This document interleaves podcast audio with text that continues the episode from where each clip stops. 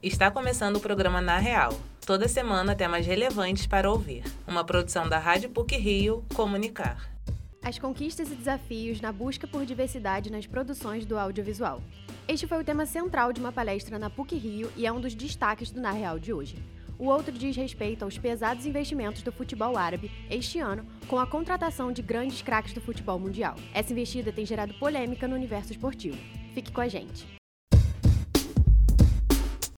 Representatividade no audiovisual ainda é pouco frequente nos dias atuais. Há casos, inclusive, da utilização de técnicas de creepface, que é a prática de utilizar atores e atrizes sem deficiência para representar pessoas com deficiência, como acontece em alguns filmes ou séries. A reportagem é de Larissa Nascimento e Maria Lins. O audiovisual é o setor de entretenimento que faz a junção de elementos sonoros e visuais em filmes, novelas e séries. As produções da atualidade são feitas com base nos comportamentos sociais dos indivíduos. Um estudo divulgado pela Agência Nacional do Cinema, Ancine, em 2018, e as diversas pesquisas realizadas pelo Grupo de Estudos Multidisciplinares de Ação Afirmativa, GEMA, mostram que o cinema e o audiovisual brasileiro são produzidos majoritariamente por homens brancos, localizados principalmente no eixo Rio-SP. O fato de existir pouca diversidade e representatividade nos conteúdos audiovisuais faz com que as narrativas sejam sempre as mesmas. Essas pessoas quase não são representadas nas telas e, quando são, têm uma narrativa com um enredo redundante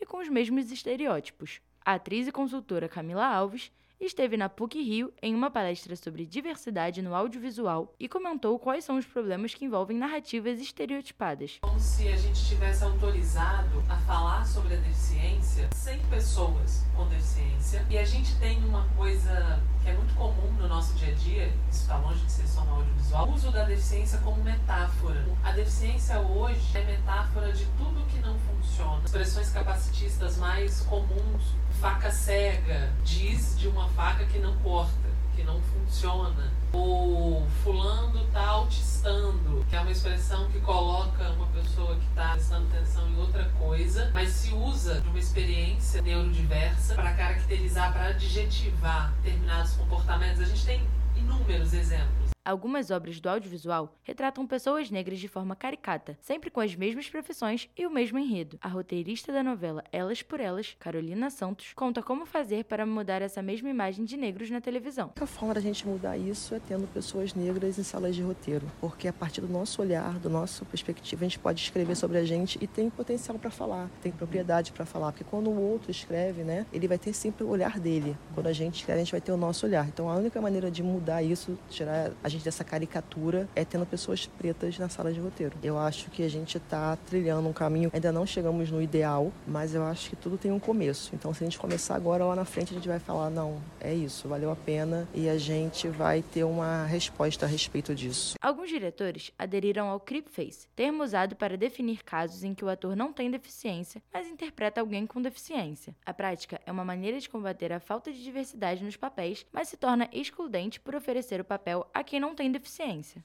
Certas emissoras e plataformas de streaming utilizam um serviço de consultoria. Essa prática consiste em contratar uma pessoa que faça parte dos grupos minoritários para auxiliar na elaboração do perfil dos personagens e apresentar críticas com base na vivência delas. Camila Alves comenta sobre a sua experiência na consultoria. Uma das minhas preocupações é que pessoas com deficiência possam ouvir coisas sobre as suas próprias vidas, sobre os seus próprios corpos, que estigmatizem menos. E a subjetividade das pessoas com deficiência ela é completamente atravessada pelo que as pessoas sem deficiência pensam sobre a deficiência. Né? Então, do ponto de vista de um capacitismo internalizado, a gente tem uma comunidade que acredita ser um fardo, que acredita dar trabalho, que acredita que não deve estudar, que não deve sair de casa, que não consegue, enfim, que internalizou todas essas forças capacitistas. E a minha preocupação com que essas pessoas assistiriam é o que isso produz, né, do ponto de vista da saúde mental da gente também. E claro, a preocupação com que as pessoas sem deficiência ciência vão assistir e vão levar adiante.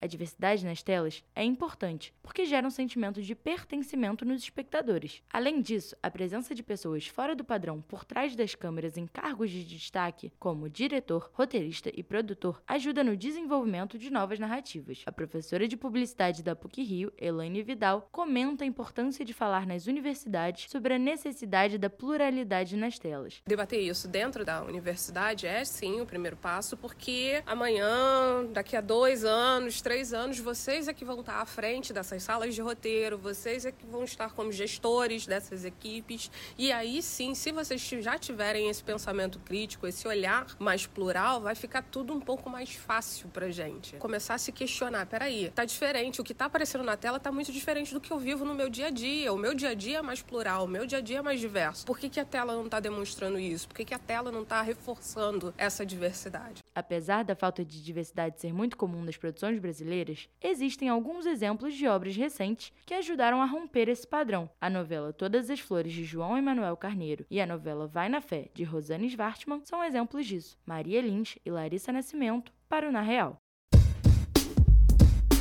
De olho na Copa do Mundo de 2034, cuja candidatura foi anunciada na última semana, a Arábia Saudita tem investido milhões e milhões de dólares em jogadores que atuam na Europa, com o objetivo de ter visibilidade e tentar limpar a imagem de um país que não respeita os direitos humanos nem as mulheres. A reportagem é de Ana Carolina Lima. A Arábia Saudita roubou as atenções dos fãs de futebol nos últimos meses. Desde a ida do craque Cristiano Ronaldo à Liga Saudita, os holofotes estão voltados ao país. O investimento conta com a compra de jogadores como Benzema, Kanté, Rubem Neves e do técnico Luiz Castro, ex-Botafogo. A maior contratação da última janela de transferências foi o atacante Neymar, por 1 bilhão e 700 milhões de reais. Porém, a grande crítica que se faz em relação a essas contratações é de como o país usa o futebol para camuflar os crimes cometidos pelo governo autoritário. Os investimentos fazem parte do projeto Visão 2030, que tem o objetivo de consolidar o esporte no país. O programa também deseja colocar o Campeonato Saudita entre os 10 melhores do mundo,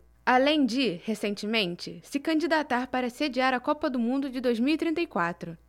O jornalista e doutor pela PUC Rio, Roberto Falcão, fala sobre esse novo momento do futebol mundial.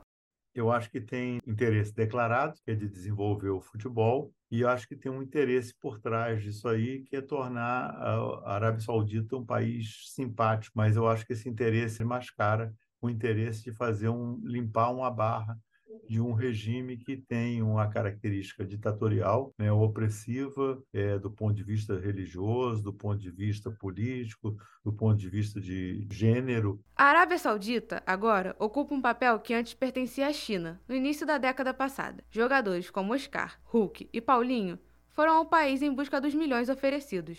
Roberto Falcão também comenta sobre esse assunto. Eu entendo que investimento chinês no futebol ele acabou não sendo bem sucedido. Não foi bem sucedido no sentido de tornar a China um polo de atração, mas foi bem sucedido, por outro lado, para tornar a China um país que passou a disputar também no futebol. Tinha uma tradição muito pequena no futebol, e hoje em dia a gente pode dizer que ela está num, num grupo mais fraco, mas de qualquer maneira é, tem futebol. Não, não é como um tempo atrás que não tinha futebol.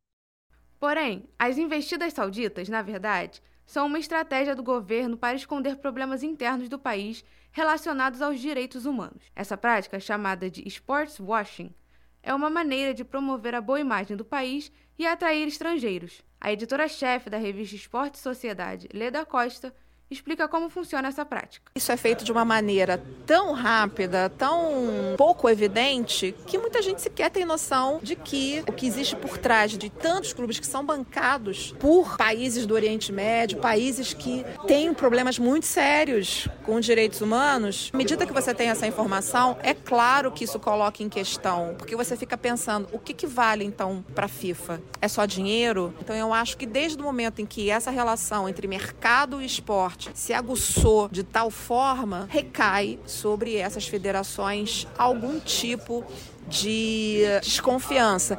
Um dos casos mais conhecidos do mundo é o do assassinato do jornalista saudita Jamal Khashoggi, em 2018, no consulado da Arábia Saudita em Istambul, na Turquia. Ele trabalhava no jornal The Washington Post e criticava constantemente o governo árabe. Além disso, a discriminação de gênero e religiosa são só mais alguma das várias infrações cometidas pela Arábia Saudita. Com a ida de grandes jogadores para a Liga Saudita, o campeonato árabe é transmitido pela primeira vez no Brasil, na TV Bandeirantes e no Band Esporte. Ana Carolina Lima para o Na Real.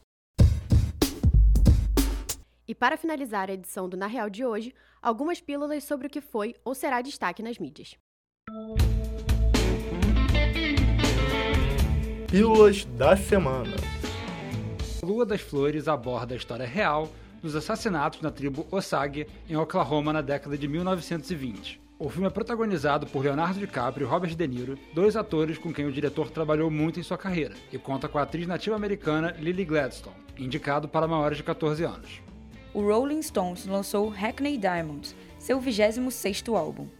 Hackney Diamonds é o primeiro disco de inéditas da banda desde 2005 e conta com a participação de lendas da música, como Elton John, Lady Gaga, Stevie Wonder e Paul McCartney. A decisão de produzir um álbum aconteceu pouco antes da morte do baterista Charlie Watts, mas trechos gravados pelo integrante foram usados nas músicas. Hackney Diamonds não tem previsão de ser lançado de forma física no Brasil, mas pode ser ouvido nas principais plataformas de streaming de música.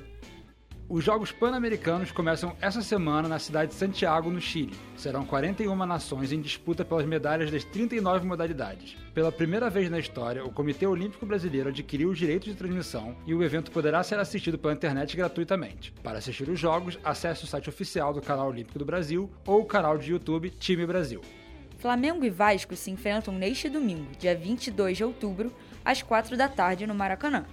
A partida é válida pela 28ª rodada do Campeonato Brasileiro e marca a briga do Gigante da Colina para sair da zona do rebaixamento e a busca do rubro-negro pela volta ao G4. Os ingressos variam entre 35 reais e 450 reais. Para comprar, basta acessar o site do Flamengo, que é o mandante do clássico. Menores de 12 anos, pessoas portadoras de necessidades especiais e idosos com 65 anos ou mais têm direito à gratuidade. O Brasileirão mudará o modelo de início a partir do ano que vem. Ao invés de uma rodada, o campeonato começará com um jogo espetáculo entre o campeão da última edição e um time de grande torcida. A ideia foi inspirada nas festas que acontecem nos jogos inaugurais de competições nos Estados Unidos. A partida sempre será em um domingo e no estádio do último campeão. Por hoje é só. Esse episódio foi apresentado por Eduarda Farias, com pílulas de Laura Tura e José Esteves, de edição sonora de Maria Lins. O programa Na Real tem supervisão e edição do professor Célio Campos. Lembramos que a Rádio PUC faz parte do Comunicar Jornalismo, que é coordenado pela professora Carmen Petit. Até a próxima semana!